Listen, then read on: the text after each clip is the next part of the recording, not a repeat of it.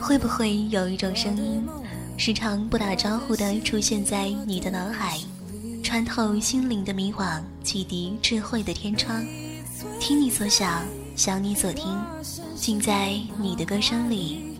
听歌声，情感励志专栏。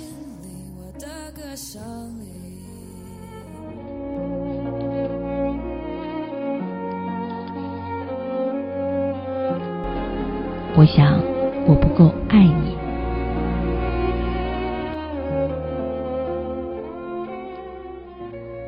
爸爸打电话来的时候，我正躺在沙发上看电视。爸爸像往常一样不紧不慢的问起我的近况，生活中的大小细节被他问了个遍之后，语气突然变得有些犹豫。那个其实也没啥大事儿，但是你哥说应该让你知道。爸，你干嘛这么严肃啊？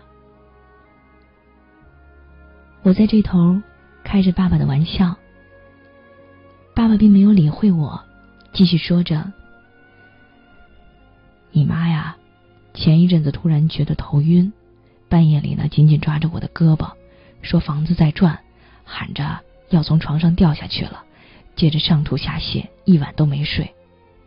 第二天一早，我带他拍了脑 CT，医生说脑部没什么问题，可能是脑供血不足，开了些舒缓脑血管的药，一天天啊。”在好转了啊！爸，你怎么现在才告诉我呀？我只有去火车站买票，等我。哎呀，行了，不用，你先听我说。你呢，刚做完腰椎的手术，不能坐火车来回折腾，真没什么大事儿。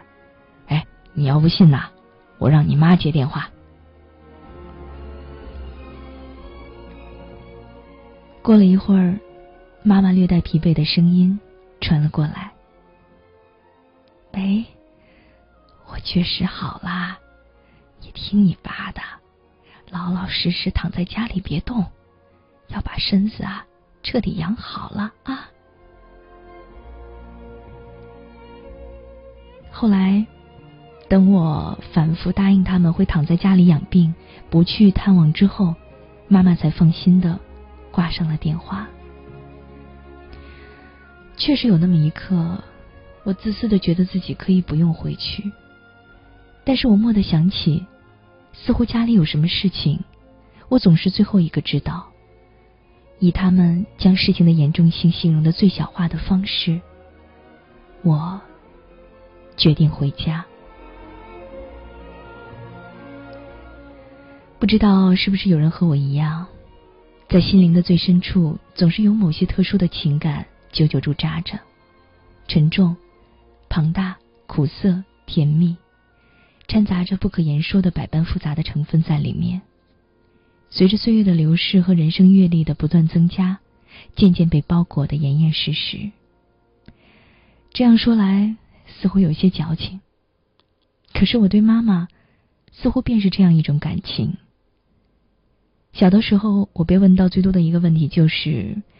你是喜欢爸爸还是喜欢妈妈？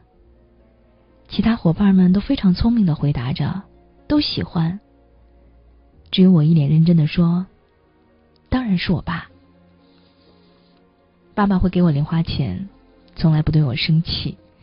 每次出差回来都会给我带一堆好吃的零食，去商场买我喜欢的衣服和饰品，让我骑在他的脖子上，带着我在田野里跑。”妈妈生气要揍我的时候，爸爸会去阻拦，骑着自行车载我在坑坑洼洼的回家的小路上玩大撒把游戏。印象里似乎跟妈妈的战争，从小学燃烧到大学时离开家乡，甚至包括我嫁为人妻之前，依然火药味十足。妈妈喜欢唠叨，一句话说上几十遍，仍然不觉得烦。性子急又执拗，我小学的时候便领教了她的这份功力。因为没打扫房间，她可以追我到学校，在同学和老师面前抓着我的耳朵回家。在我记忆当中，和妈妈吵得最厉害的一次，是在交笔友非常盛行的初中。我因为在某杂志发表了文章，收到了批量的读者来信。我沉迷在交笔友的兴奋当中不能自拔，母亲却私下里请了传达室的负责人吃饭，把寄给我的信全部都烧掉，然后等我参加完中考，才不痛不痒的说了句：“哎呦，你的来信两大箱子啊，我烧了三个多小时才烧完。”那个时候，我的愤怒真的达到了极点，于是我就选择了绝食，任谁劝都不理，除非妈妈向我正式认错。第三天，哥哥拖我下楼吃饭，说妈妈已经让他带他向我道歉。我不依不饶，气势汹汹的站在妈妈面前，质问是不是这样。在得到肯定回答之后，胜利的结束了这次正面交锋。后来，上了大学之后，我和妈妈有过更为激烈的争吵。那时的我，陷入了一场莫名其妙的爱情，整天跟一个街头小混混在一起，惹是生非。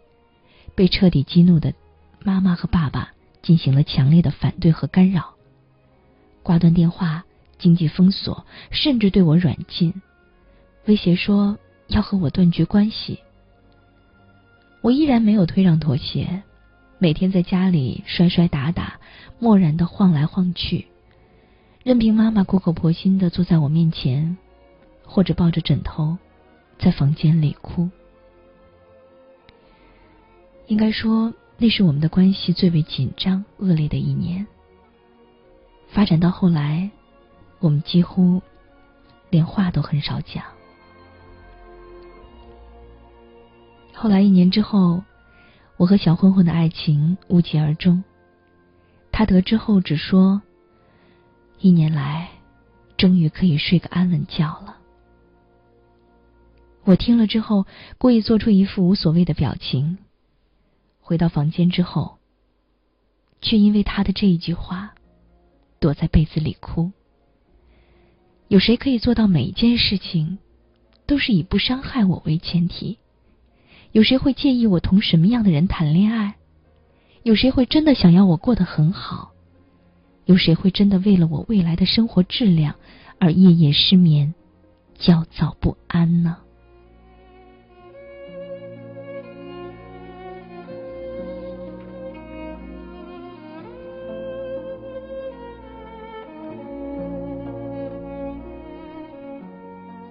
这就是我的过去。和他的关系，记忆到此结束。我到家的那一天已经是下午一点了。虽然再三叮嘱不用准备午饭，但是进了家门，我还是看到了满满一桌的饭菜。妈妈一边给我盛饭，一边抱怨我不该这么耍性子，而我的眼泪似乎在一路上流完了。见到妈妈，我只是笑，静静的看着她笑。妈妈没有瘦，却是病态的虚胖，精神还算好。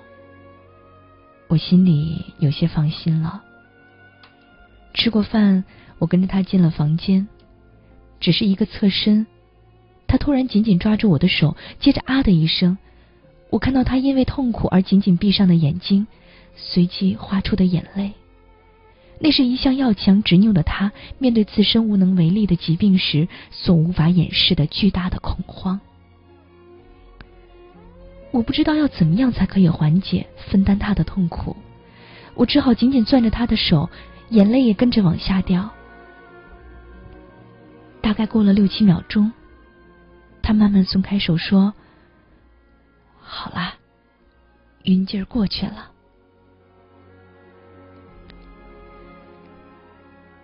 果然没有爸妈说的情况那么好。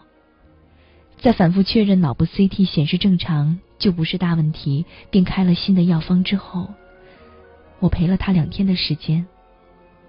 因为工作的关系，我又再度匆匆回京了。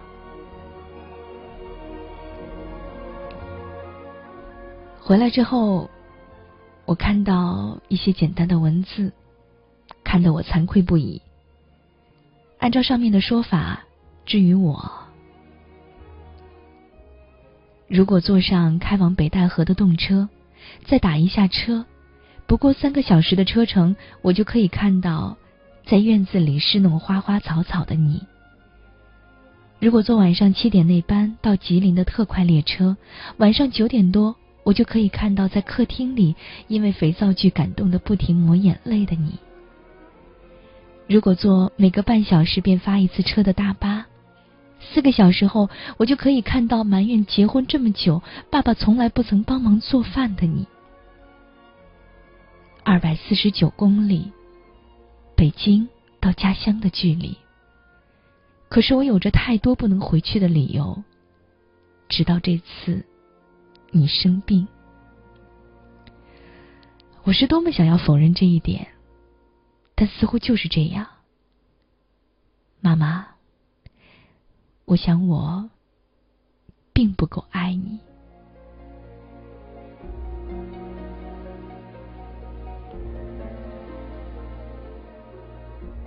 妈妈，写这篇文章的时候，你的病情已经好转了。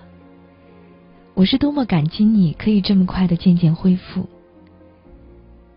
妈妈，你一定不知道，我很怀念与你和爸爸住在一起的日子，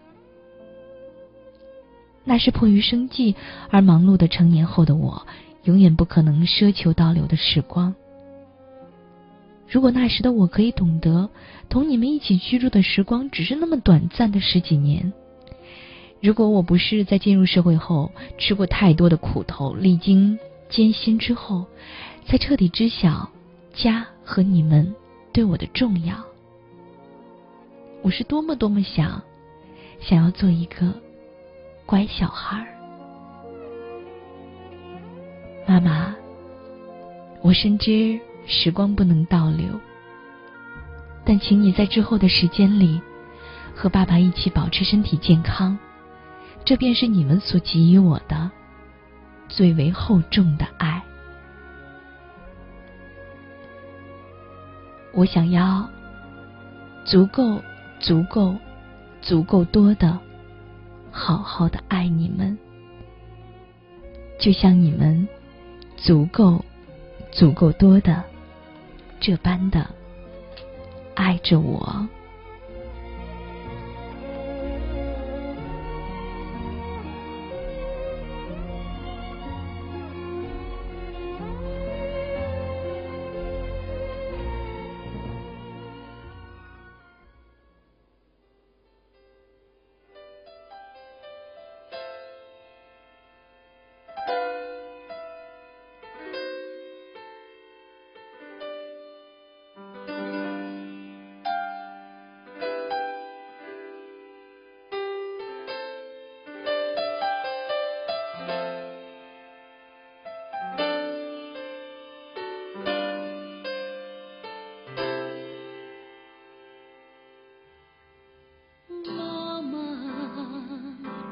想对你说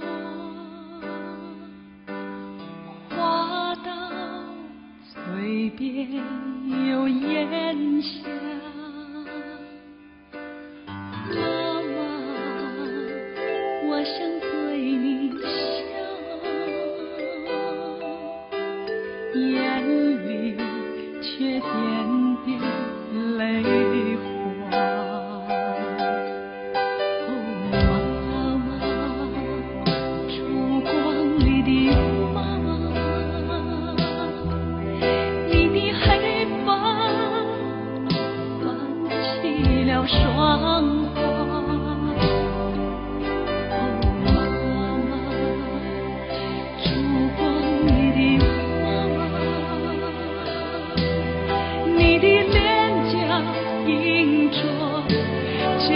我